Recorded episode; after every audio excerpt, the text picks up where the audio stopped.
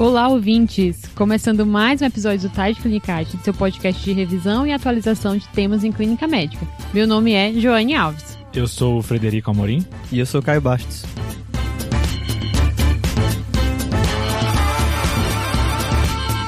Com o doutor Caio Bastos, parceiro do TDC, né?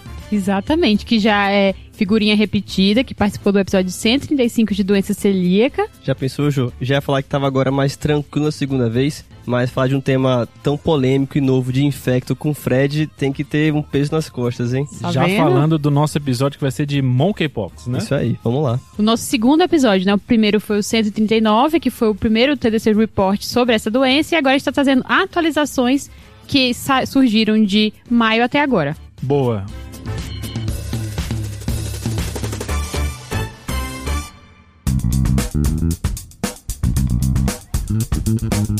Mas antes de começar o episódio, eu tenho uma pergunta que eu quero fazer pra você, João. Ih, me colocou na parede, né? Coloquei. Quanto que você ganha por mês? você investe seu dinheiro? Frederico deveria, mas ainda não, porque eu não tenho orientação. Tá. A gente tá falando isso, Jô, e eu fiz essa pergunta muito boa pra você.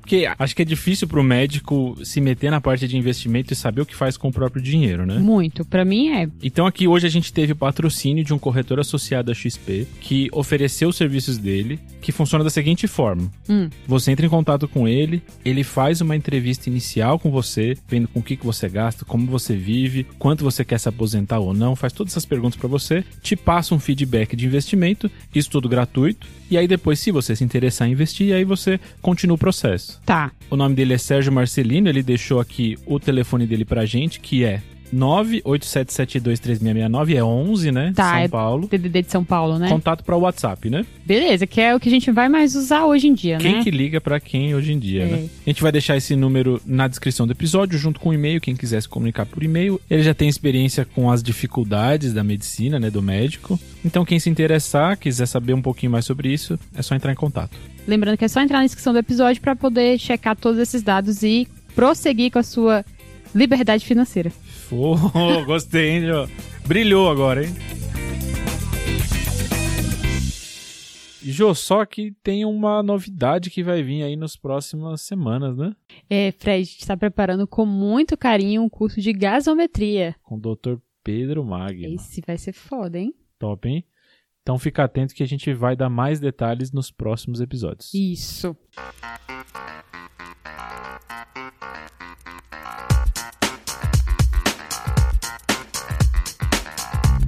Então, né, agora partindo para o nosso episódio, a gente tem uma missão aqui de falar de por que, que a gente tá com o novo episódio sobre Monkeypox, né? E por que, Fred, então faz sentido a gente abordar agora novamente? Jô, eu acho que a gente tem alguns motivos, né? A doença agora chegou mais forte no Brasil, a gente tem novos dados, e aí a gente resolveu separar principalmente os tópicos que tiveram mais mudanças nesse tempo. Tá. Então, a gente vai falar um pouco sobre a apresentação, né, Caio? Isso aí, Fred. Então a gente vai trazer um pouquinho sobre o que que esse da quadro clínico mudou em relação ao que a gente já sabia de monkeypox e como tá diferente agora nessa pandemia de 2022 e também trazer dados sobre epidemiologia, né, Ju? Falar Sim. um pouquinho sobre o que a gente já viu lá fora e aqui no Brasil. Exato, que agora já temos mais casos aqui, né? E dados brasileiros.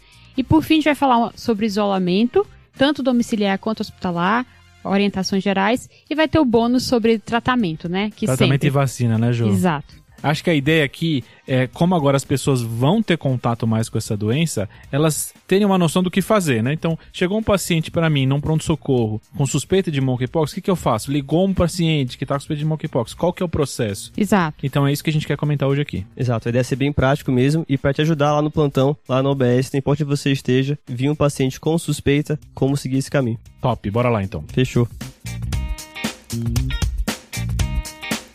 Começando então aqui, Caio, a gente vai falar sobre a apresentação clínica, né? Que a gente descobriu umas coisas novas com a doença aí se espalhando tanto na Europa, nos Estados Unidos, quanto aqui. Exato, Fred. O que é legal? A gente pode fazer um paralelo com a Covid, né? Então a Covid começou lá na Ásia, foi indo para Europa, Estados Unidos e só depois chegou aqui no Brasil. Então a gente teve a chance de poder beber um pouquinho do conhecimento do que era a Covid lá na Itália, principalmente no começo. Acho que com o Monkeypox pode fazer algo bem parecido. Então tem uma série de casos boas que saíram no Lancet, no New England, que mostram um pouquinho como está sendo a Monkeypox na Espanha, na Inglaterra, nos Estados Unidos. a gente pode ver um paralelo dos sintomas que estão sendo apresentados lá e imaginar que vão ser semelhantes ao aqui do Brasil. Quem diria que a gente viveria duas vezes isso em dois, três anos, né, cara? Já pensou? Inacreditável, né? Total. E o que é que mudou, Caio? O que é que a gente tem de diferente do que a gente estava lendo, né? Que foi descrito inicialmente para o monkeypox? Beleza. Então, o monkeypox, assim, classicamente, pelo menos na, na epidemia americana, que não foi uma epidemia tão grande assim, mas que já falamos no outro episódio, em 2003, e nas regiões onde a monkeypox é endêmica, a gente tem um padrão que era mais conhecido. Então, assim, antigamente a gente sabia que a monkeypox tinha uma evolução que ela começava talvez com sintomas prodrômicos de febre, mialgia, um quadro gripal mais inespecífico, Tá. e aí depois de uns dois, três dias evoluía para primeiro máculas que duravam um, dois dias, depois viravam pápulas, vesículas, pústulas e no geral toda essa evolução era concomitante em toda a, a lesão cutânea do paciente. Então se ele tinha uma vesícula no rosto, que era uma área comumente atingida, era esperado que toda a lesão que tivesse também fosse no estágio de vesículas. Então a gente até usou para diferenciar de quadros de varicela, que até Isso. rolou aquela piada do céu estrelado. Então, salve Pedro. Então a, a varicela, ela tem esse padrão que era mais anárquico, então lesões em diferentes estágios evolutivos. Na monkeypox de hoje, a gente está vendo um padrão também um pouco semelhante. Não é todo mundo que tem esse quadro mais certinho de uma evolução linear, de máculas, pápulas, vesículas, pústulas e crostas, que seria a evolução esperada do monkeypox. Então esse é o primeiro ponto que vale a pena diferenciar. Beleza, Caio. Então, essa é a primeira alteração, né, em relação às descrições feitas já pelos relatos de caso. E agora vamos partir para a segunda, pode ser? Pode ser. Então, assim, então a gente pode ter quatro coisas, como a gente vai falar agora, que são diferentes. A primeira foi essa, que as lesões podem ter estágios evolutivos que não são a mesma fase todo o tempo. A segunda é a ausência de sintomas prodrômicos. Eu falei agora há pouco que pode ter um quadro inicial de febre, mialgia. Atualmente, nas descrições, isso não é tão visto. Então, quase metade dos pacientes ou mais estão apresentando direto, ao mesmo tempo, com febre, mialgia e a lesão cutânea simultânea. Isso Tá. é interessante, né, Caio? Porque pode ser que a pessoa pense assim, ah, se não teve um pródromo, então talvez não seja o, o monkeypox, mas é o que você tá me falando é que pode vir os dois juntos, a lesão e o pródromo vão estar ao mesmo tempo às vezes. né? Exato. E às vezes também. Que não é nem pródromo, é lesão e os sintomas sistêmicos. Exato. E às vezes nem sintoma sistêmico. Tem alguns casos descritos que a pessoa nem, nem teve febre e mialgia. Só lesão. Só lesão cutânea como marco principal da doença. Então, dessa parte, acho que o principal é não descartar se não tiver sintomas sistêmicos e não descartar se tiver pródromo. Exato, exatamente. Beleza, Caio. Então agora nós vamos já para a terceira alteração, que é a mudança dessa apresentação, né? Exato, Jô. Então a gente eh, via antigamente uma descrição de várias lesões pustulosas como um marco da, da monkeypox. É até uma coisa que lembrava varíola, uma coisa que a gente fazia diferencial com catapora, né? Exato, exato. Mas a gente tem visto descrições na literatura de lesões muitas vezes únicas.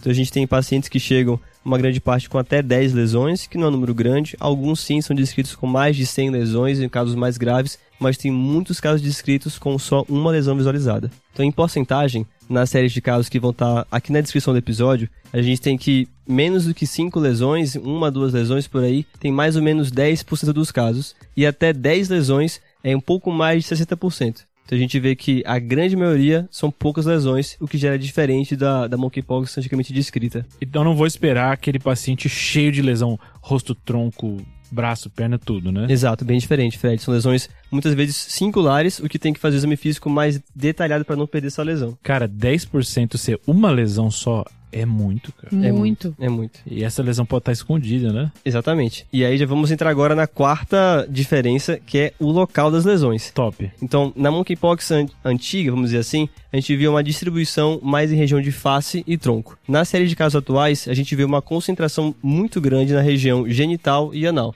Então, é uma diferença muito importante que a gente pode ver nos casos, e inclusive, por estar na região anal, muitas vezes pode ser difícil encontrar uma lesão única. Por isso que vale sempre a pena o exame físico detalhado, fazer uma inspeção bem cuidadosa para poder não perder essas lesões. Boa. E tem uma clinicagem aqui, né? Que é o, o extra, o bônus, né? Que é em que em relação à apresentação clínica de proctite. Exato, Ju. Então a gente tem que, numa das maiores séries de casos, até 14% dos pacientes se apresentavam com proctite ou dor anorretal, que muitas vezes a gente vai ver que é um fator que pode ser determinante na definição de caso atual de monkeypox.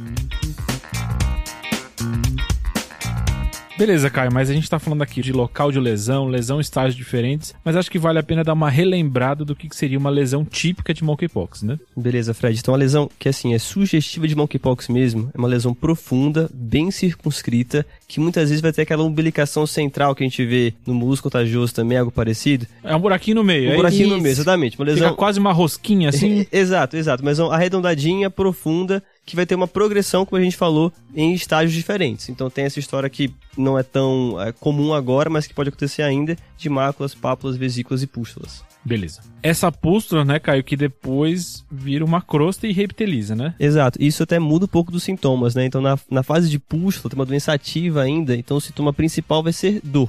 É o que vai mais incomodar o paciente. Já na fase de crosta, tem mais coceira com um marco sintomatológico. Tá, então a gente falou de novidades da apresentação clínica, a gente definiu de novo como é que é uma, uma lesão de monkeypox, então vamos fechar com a definição de caso suspeito? Beleza, Fred. Então hoje, no Ministério da Saúde, a definição de caso suspeito é uma pessoa que tem o início súbito de uma lesão em mucosa ou cutânea que seja sugestiva de monkeypox, que é esse padrão que a gente acabou de falar. Boa. E pode ser única, múltipla, em qualquer parte do corpo e está associada a proctite, sintomas sistêmicos ou até edema peniano. Esse finalzinho aqui de edema peniano que você comentou, né?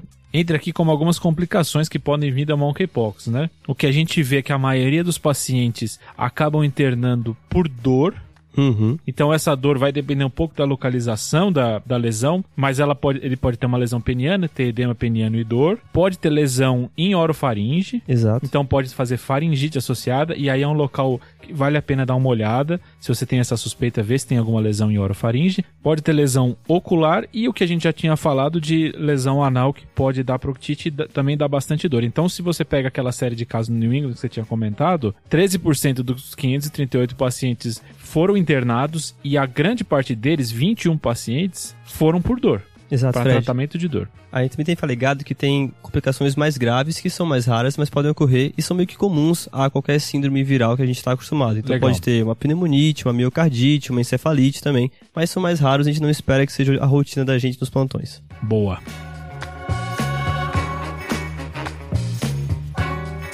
Então, Fred, agora vamos tentar entender quem são essas pessoas, quem é essa população de risco pro monkeypox. Bora, então o Caio já tinha comentado sobre as séries de casos, né? A gente tem três principais séries de casos aqui. Uma do New England com 528 casos, uma do Lancet que é espanholo de 181 casos e uma do BMJ que é londrina de 197 casos. Então, com essa série de casos já dá pra dar uma ideia de quem que, quem que é o paciente que tá pegando, né, Jô? Sim. E aqui até teve um pouco de polêmica sobre isso, né? Então acho que é bom a gente já comentar. Tá. Nas séries de caso, a grande maioria dos pacientes são homens. Então, Tá. a série de casos do BMJ, por exemplo, tem zero mulheres. A série da Espanha tem 3% de mulheres. E a série do, do, do New England tem zero mulheres. Então, assim, a grande parte é homem. Grande parte, então mais de 90%, se identificam como homossexuais, bissexuais ou homens que fazem sexo com homens. Então aqui a gente tem uma epidemiologia muito forte, né? Esse grupo foi o principal cometido nas descrições que a gente tem.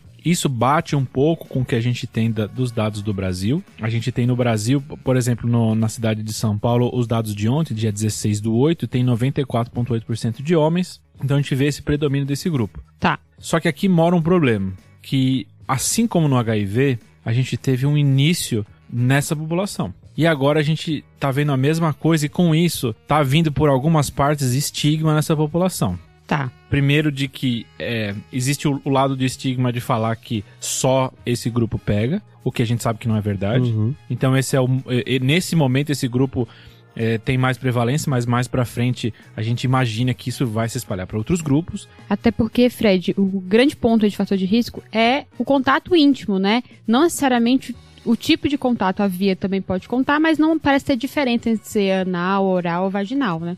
Pronto, então e isso mostra pra gente que apesar do grupo atual de contaminados ser por maior parte homens, homossexuais, bissexuais ou homens que fazem sexo com homens, qualquer um pode pegar essa doença. Então a Exato. gente tem que suspeitar em qualquer pessoa. Exato, Fred. Isso até dificulta a gente poder diagnosticar o caso quando fugir dessa epidemiologia que atualmente é mais prevalente. E também a gente não pode estigmatizar o cuidado, porque a gente não pode ficar enviesado demais quando for ver um paciente assim. Isso, e até tá surgindo um, um- tipo de estigma pior ainda, que a gente viu na época do HIV e que ressurge agora, que é de falar que é uma doença que tá punindo os homossexuais, a peste gay, coisas absurdas que a gente Sim. via naquela época, que hoje acabaram aí surgindo com, com essa epidemiologia. Então, o que, que a gente quer trazer aqui? A gente quer descrever o que está acontecendo nesse momento, mas isso não exclui outros grupos de terem a doença. Isso não é específico de nenhum grupo, mas que nesse momento está mais prevalente nesse grupo. Beleza, Fred. E no Brasil, qual é a nossa situação? Ó, olhando aqui o site do CDC, ele tem uma diferença, ele tem um,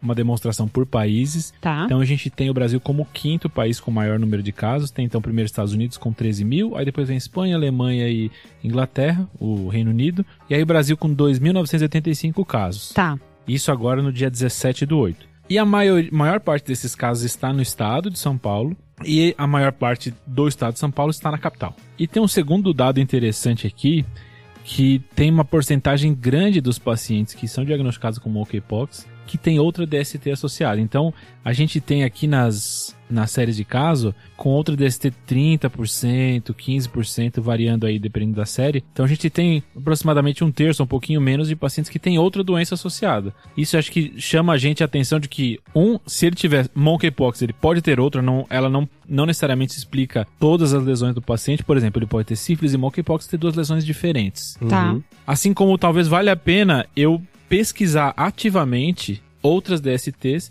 nesse paciente que está com monkeypox. Então acho que são os dois dados que a gente pega desse, dessa informação. Exato, Fred. Isso parece ser uma, aquela coisa da oportunidade do diagnóstico, né? O paciente chega no pronto-socorro com a gente, a gente tem que ter a chance de diagnosticar as doenças precocemente e talvez até começar um, um tratamento empírico caso isso não tenha disponível. Boa. E é importante nesse momento, né, até questionar como foi, se foi por ato sexual, né, se foi por contato íntimo dessa forma, se foi se houve ou não o uso de preservativo, né, se foi uma relação desprotegida ou não, porque aí já entra no outro critério, né, vai investigar porque teve uma relação de risco. Independente se tivesse essa associação ou não, já é investigar, né, João? Exato. Os pacientes também podem ter um quadro, por exemplo, de gonococcemia, que também tem lesões pustulosas, algum quadro diferencial, que às vezes pode ser muito parecido. A própria proctite, que é muito descrita agora, ela pode ser uma manifestação de alguma outra doença que é sexualmente transmissível. A gente não pode ficar também cego pensando que tudo é monkeypox e vale a pena fazer uma avaliação mais ampla se estiver disponível. Proctite que é algo que a gente talvez não esteja tão acostumado no dia a dia, né? E comece a ver mais quando o monkeypox está aumentando, né? Exato, Fred. Então vale a pena sim fazer aquela avaliação e inspeção bem feita. O toque retal é muito importante, até porque o paciente pode ter febre, um quadro de dor anal, tem que ver se tem um abscesso, alguma complicação local que é relevante. Pesquisar linfonodos, que pode ter no monkeypox também, mas pode ter algumas outras doenças. E se tiver disponível algum teste para gonococo, clamídia, vale a pena fazer. E se não tiver, cara, acho que vale a pena considerar fazer um tratamento empírico. É uma coisa que não tem ainda uma recomendação oficial aqui no Brasil, mas a gente extrapolando de outros casos de proctite, a gente pode considerar sim é, cobrir empiricamente o gonococo ou clamídia. Até pensando na epidemiologia do paciente, se teve é, relação de risco, etc. Talvez essa recomendação fique cada vez mais forte, né? Exato. Acho que só queria salientar aqui a última coisa sobre epidemiologia, que o Caio já tinha comentado das semelhanças com o Covid, né? O Covid a gente viu que começou bem forte em São Paulo e aí aos poucos foi surgindo nas outras capitais. E talvez isso aconteça com o monkeypox. Quem tá trabalhando em São Paulo já tá vendo bastante. E os comentários nos grupos, o pessoal da Infect principalmente fala bem disso, né? Lesão única, Sim. edema, internação por dor, etc. E isso vai começar a ficar mais importante nos outros estados. Então você que não viu ainda, já está na hora de começar a suspeitar dos casos. Então, o paciente que chegou no PS com quadro sistêmico, que a gente já comentou, já é, já é o momento de suspeitar. Agora, suspeitei. Acho que a pergunta é, qual que é o próximo passo, né, Jô? Isso, Fred. E aí vem um grande momento a gente saber como que deve coletar esse material, que é um passo importante para a gente de- definir o diagnóstico. Boa. O diagnóstico é por PCR viral, né? É reação de cadeia de polimerase. Nossa. Não Tá é o? PCR Isso. proteína C reativa, Exato. boa. E existem algumas formas de coleta. Então, no paciente que ainda não tem nenhuma lesão, mas teve o contato com o caso confirmado, Tá. você pode coletar o suabo de orofaringe ou anal. Esse suave, né, não precisa ir em ma- nenhum material líquido de conservante, ele vai mesmo a próprio suave dentro do tubinho lá específico e vai pro laboratório para ser estudado, tá? Beleza. À medida que vão aparecendo as lesões, aí elas são o nosso ponto principal de fazer a coleta, certo? Uhum. Então, se eu tenho vesícula, eu vou com o meu suave, o cotonete, coletar o material daquela vesícula. A OMS e o CDC orientam para a gente não furar, não perfurar a vesícula para coletar o material. Uhum. Então, o ideal é você fazer um pouco de fricção ali para tentar coletar, né, o que tem dentro, o conteúdo. Saiu um suquinho. Isso, aquele interior. Só que antes de você fazer isso, claro, fazer uma asepsia ali da pele para evitar que você contamine o seu suave com um germe que não vai estar associado com a infecção. Boa. Quando a gente já tem crosta, né, como apresentação, Tá. você coleta um raspado, um fragmento daquela crosta que vai mandar para estudo. Mesmo cuidado, o frasco não precisa de nenhum líquido preservante, é seco. E quando tem apenas lesão de mucosa anal ou perianal, aí é a mesma orientação que eu falei para vesícula. Com suave lá no local, você vai coletar e mandar para o estudo no laboratório. Tá, então só pegando os quatro, as quatro formas aqui, né, Jô? Se não tiver lesão nenhuma, orofaringe. Se tiver alguma lesão não crosta, eu vou na lesão. Isso. Se tiver crosta, eu mando a crosta. E se tiver alguma lesão em mucosa, eu faço um, raspa, um suave da mucosa. Isso. Só um dado que eu achei interessante aqui, Jô, da- do estudo do New England, que a mediana de tempo de detecção do PCR após o início dos sintomas era de 5 dias. Então variava aí de 2 a 20, 20 e poucos dias, mas a mediana foi de 5 dias. Beleza.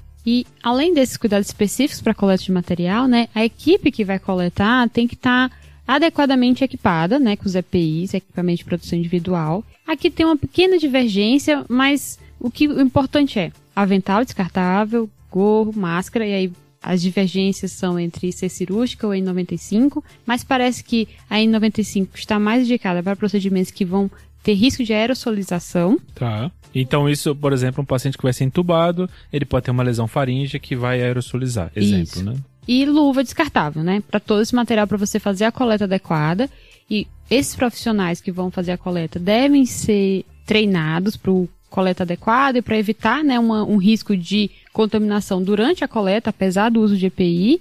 E dependendo do local, né, do protocolo institucional, pode ser médico, pode ser enfermeiro. Então, você tem que checar qual é o protocolo institucional de onde você trabalha para você saber qual vai ser o passo a passo. Lendo sobre essa doença, fica uma impressão quase subjetiva, em paralelo com o Covid, que o Covid a gente se preocupava muito mais com a transição respiratória, tanto aerossol quanto gotícula, e aqui parece ser uma doença muito mais do contato, né? Isso. Então que talvez a parte de, a preocupação respiratória seja menor e a preocupação contato, que a gente não dá muita bola no Covid, seja muito mais importante agora, né? Exato, Fred. Até pra fomites também, né? A gente tem que saber que o Covid a gente tinha muitas incertezas como fomites transmitia quanto ou não, mas agora como o monkeypox parece que é um, um meio de transmissão mais prevalente. Só um a mais que a gente tem que falar aqui, que os casos devem ser notificados Sim. E aí, tanto a- o protocolo de coleta quanto a notificação, o ideal é você checar no seu estabelecimento qual que é o protocolo vigente. Tem instituição que tem um, um grupo de pessoas que já está ali para fazer a notificação, tem locais em que você mesmo faz, tem locais que tem um serviço de coleta específico, tem locais que você mesmo coleta. Então, o importante é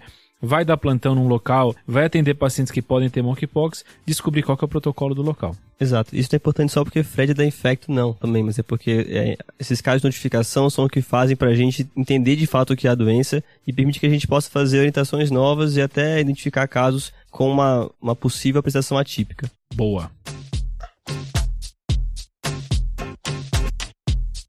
Então já vimos como é que é o quadro clínico, como é que a gente vai fazer o diagnóstico, a notificação. E agora, como é que eu vou decidir se eu vou internar ou não esse paciente? Tá, Caio. Então, tem como a gente dividir, assim, para pensar em critérios de gravidade de internação desse paciente. A gente pode dividir em condições que são sistêmicas e condições que são associadas às lesões. Pensando nas condições sistêmicas, são indicações, assim, bem assim, fáceis de a gente lembrar. Porque são complicações muito chamativas, como sepse, Aí, né? né? Confusão mental, que seja por delírio, por distúrbio eletrolítico ou mesmo encefalite secundária ao vírus, né? Insuficiência respiratória e desidratação. Vou lembrar que não tem ambulatório da sepse, né? Exato. Importante lembrar. É importante essa. Já das condições associadas diretamente à lesão, seriam os números de lesões presentes, que aqui eles divergem entre 100 ou mais, mais de 200, ou seja, se tiver muita lesão, pense em internar. Então você tá me falando que o interno ou o residente, que a gente sabe que vai chegar neles, né? Consta Sempre só pra gente. É verdade, né? Eu tô no agente também. Eu falei eu tô no agente, oba! A gente na infecto, né, cara? Especialmente. Nossa, eu que vou ter que contar mesmo É. Vou ter que contar até 100 pelo menos, é isso, né? É, acho que é mais fácil, Fred, quando você, assim, perder as contas, quando você olhar, assim, e não conseguir. Ter mais do que 50, acho que já. Vale Já a pena bom, pensar né? pelo Acho menos que internar. Olhei, tive preguiça de contar, é porque tá muito, né? É, deve ser. Beleza. Bom então, critério. mais do que 100 ou 200 lesões, dor importante, né? E lesão ocular secundária ao vírus. E quando tem alguma lesão de mucosa oral ou anal que vai impedir o paciente se alimentar ou que tenha um risco de sangramento. Fechou, João, fechou. E sobre tratamento, a gente comentou um pouquinho dos antivirais no último episódio, né? Mas o que, que você traz aí de indicação de tratamento, João? Então, Fred, parte dessas indicações aqui de internação, principalmente associadas à complicação pelas lesões, são critérios de elegibilidade para o tecovirimat, que é até então a droga de escolha, né, para fazer o tratamento, que ainda não está disponível no Brasil, mas já tem aí uma, parece uma compra possível. É, saiu na imprensa, né, que o Ministério da Saúde vai fazer uma compra de algumas doses, mas vai ser para casos bem graves, né, Exato. casos bem selecionados para fazer esse tratamento. Exato. E tem as outras duas opções que a gente já comentou no episódio passado, né? Que é o Brincidofovir e o Sidofovir. Que é o Sidofovir é usado mais para CMV, mas aqui foi colocado, elencado como uma das possibilidades. Isso, e até para CMV ele quase não é usado porque ele é muito nefrotóxico. Exato. Então essa é uma opção que a gente vai pensar em casos muito, muito graves e vai ser bem assim, opinião de especialista talvez. Então, é, nesse tópico pouco se evoluiu. Realmente a gente tá, tem que esperar mais dados, acho que um pouco mais de tempo pra gente ver como que as coisas vão andar. E quando chegar as medicações, provavelmente vai ter um protocolo específico de como fazer essa medicação, quais essas indicações mais certinhas. Então aí quando isso acontecer, a gente vai ter mais esse dado. Provavelmente. E no fim das contas, estão resumindo uma doença viral que vai tratar como quase todos os vírus, né? É basicamente com suporte clínico para os pacientes. Perfeito.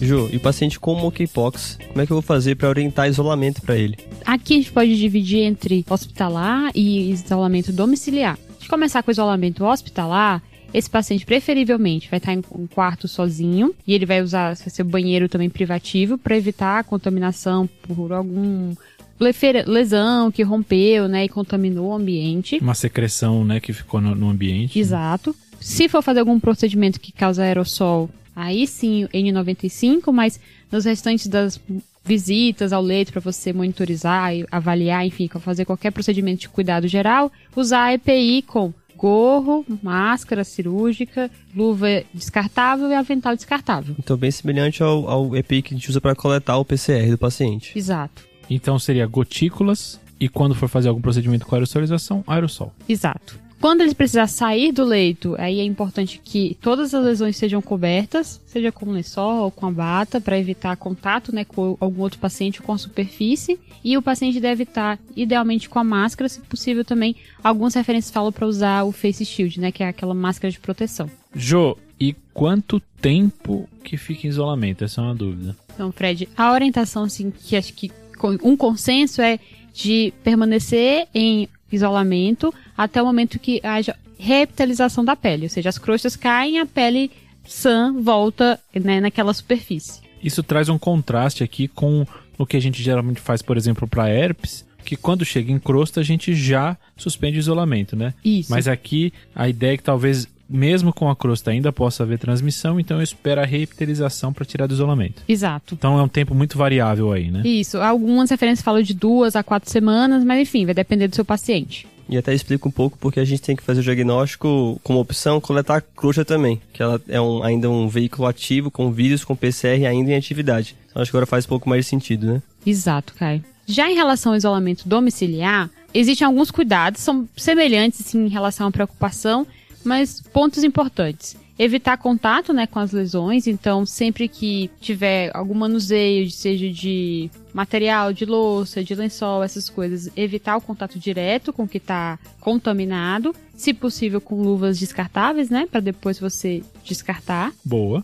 e objetos de uso pessoal como talheres, pratos, copos, roupas, são todos lavados com água quente. E é realmente quente, né? Talvez em temperatura de água fervendo mesmo. 60, 90 graus, às vezes falam, né? Isso. E lavar separado do restante do- dos- das pessoas que convivem na casa. O paciente, se tiver uma distância menor do que um a dois metros do restante das pessoas que ele convive, tem que usar máscara e os acompanhantes, né, os familiares também. É importante que ele, sempre toda a superfície que ele teve contato e que pode estar contaminada, seja frequentemente lavada, né, ou higienizada com água, uma solução contendo água sanitária, incluindo o banheiro que ele usa, se possível deixar um banheiro isolado, mas se não, sempre fazer a higiene pós o uso do paciente. Boa.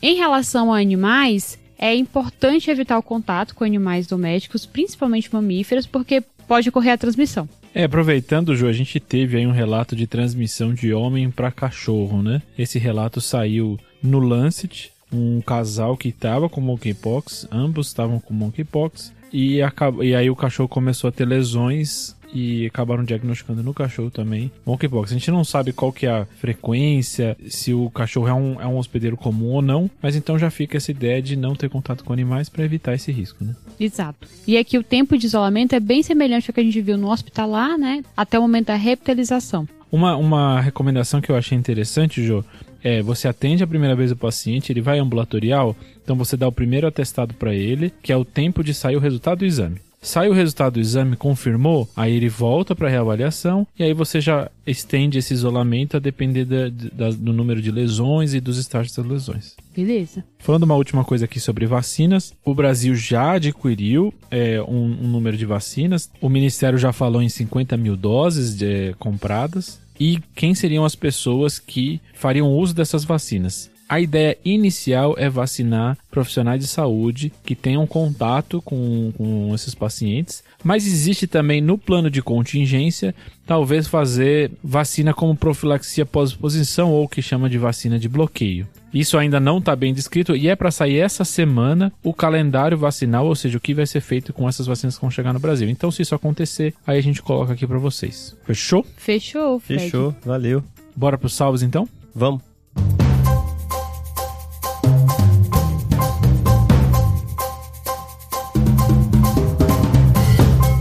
Bom, pessoal, vou começar o salve aqui. Um salve muito especial pro Thales Bandeira. Olha só, hein? Então, olha isso, ele é residente de neurologia da Universidade de Heidelberg. Na Alemanha, Na né? Alemanha. Meu Deus! Ele deixou um agradecimento pra gente e ele fez um convite. Hum. Se por um acaso a gente passar pelo sul da Alemanha, não sabia que Heidelberg era no sul É. da Alemanha, estamos aprendendo. Seria um prazer ele pagar uma cerveja e trocar uma ideia com a gente. Então, assim, o Cauê já brilhou os olhos aqui. Sim. Se ele ouvir isso, ele vai ficar maluco. Se a gente passar por aí, com certeza a gente vai falar um oi. Um abraço, Thales. Valeu, Thales.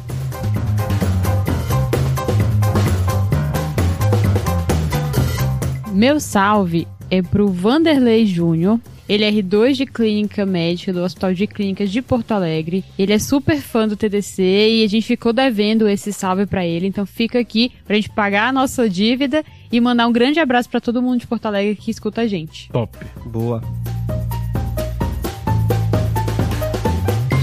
E meu salve é para Luiz Valdo, cara que é médico pela Federal do Ceará e é ortopedista pelo Hospital da Restauração do Pernambuco. Ele que mandou um salve pra gente lá no episódio da, de osteoartrite, falando que era revanche do ortopedista. Cara, gostei muito dessa Muito frase. bom. A revanche da ortopedista foi Bem demais. E cobrou também um episódio sobre fibromialgia. Só lembrando que esse episódio tá no nosso roteiro, uma hora vai entrar. Vai, vai. Boa, valeu Luiz, salvezão, um abraço. Um abraço. Abraço, Luiz. Top.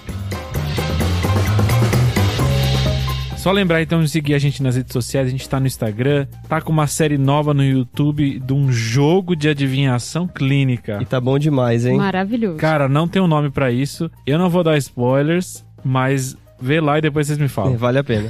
Tá muito bom. Além do, do YouTube, então, tem o Twitter também, que a gente sempre posta, o nosso site e, por último, o nosso querido Guia TDC. É o, o local onde a gente atualiza semanalmente com três resumos de artigo, tanto em áudio quanto em texto. Então, se você quiser se atualizar em medicina de um jeito fácil, pega lá, pô. Vai lá. Exato. Assina lá. Assina pra nós. Já é- Exatamente. já é a minha segunda-feira, caminho do hospital, é sempre vindo guia. Massa. Muito Massa bom. demais. É isso então, pessoal. É isso. Fechou então. Fechou. Falou. Valeu, falou. Valeu, Falou, valeu, falou, falou, falou. valeu, falou.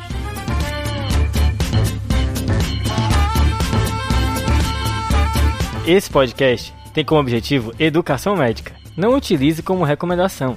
Para isso, procure o seu médico.